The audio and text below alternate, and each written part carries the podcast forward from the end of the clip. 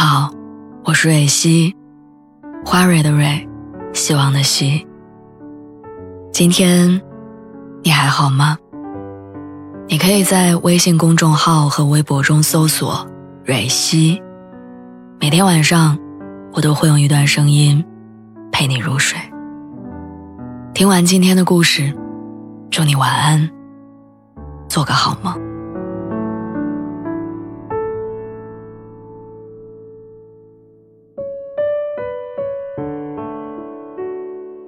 小时候，我觉得我二表姐特别神秘，放假从来不回，固执的住在学校宿舍。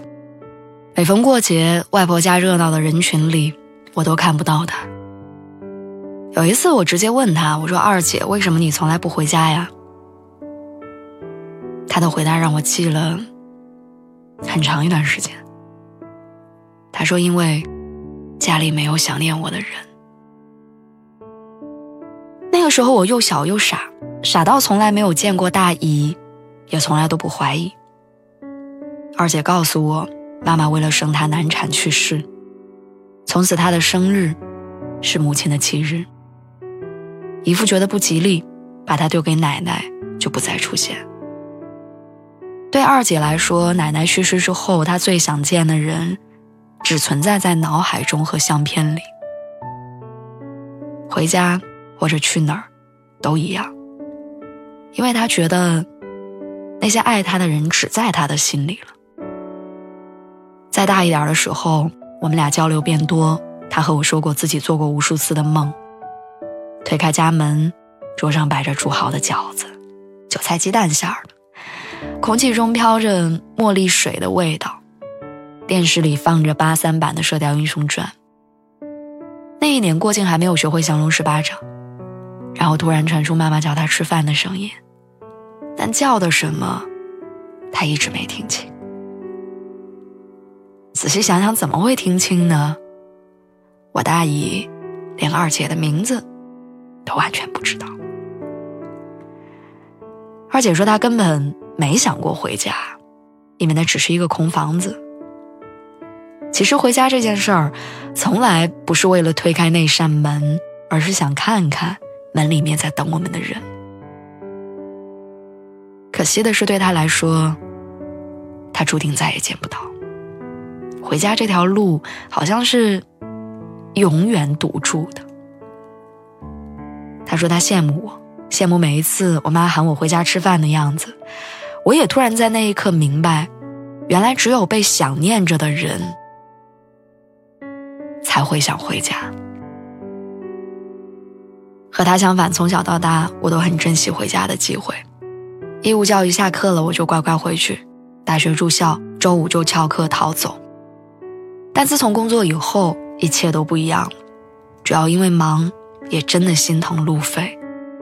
想家的时候，我就打个电话，开个视频。我妈总跟我说，她和我爸越来越老，没有什么用钱的地方，吃吃喝喝也花不了多少。所以每次挂断电话几分钟之后，我的银行卡上就会出现他们打给我的钱。他俩从来不发红包，因为担心我会不要。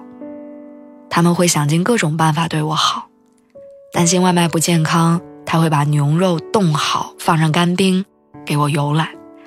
害怕我抢不到票，他俩会熬夜拿着手机帮我蹲守幺二三零六。一进家门，桌上放着洗好的草莓。和切成块的哈密瓜，一上饭桌，我爱的酱牛肉和鱼香肉丝就摆在最靠近我的地方。大吃大喝之后，我爸会递上糖葫芦，是我最喜欢吃的扁山楂。离家之前，爸妈要给我带的东西总是塞进去掏出来，最后担心我做不好，索性什么都不带，只留下一句：“算了，下次你回来，妈再做给你吃。”于是有了妈妈的那句“下次回来”，回家变得更有盼头。所以你说人为什么会想家？因为我们被想念着。我印象很深的是刚刚工作的那一年，不顺心的事情搞得我每天都烦，辛辛苦苦做了一周的计划，开会两分钟被否决，一瞬间回到零点。委屈到连哭都哭不出来的时候，就想回家。我爸曾经对我妈说过一句话，说外面把他当个大人在使唤，只有在我们面前，他像个小孩儿，被包容。我们俩都老了，还能宠他多久呢？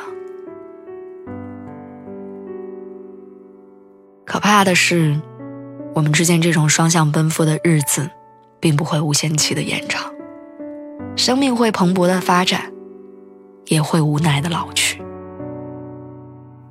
能被敲开的家门，有人回复的微信，下雨天头顶出现的那把伞，天冷的时候寄来的毛围巾，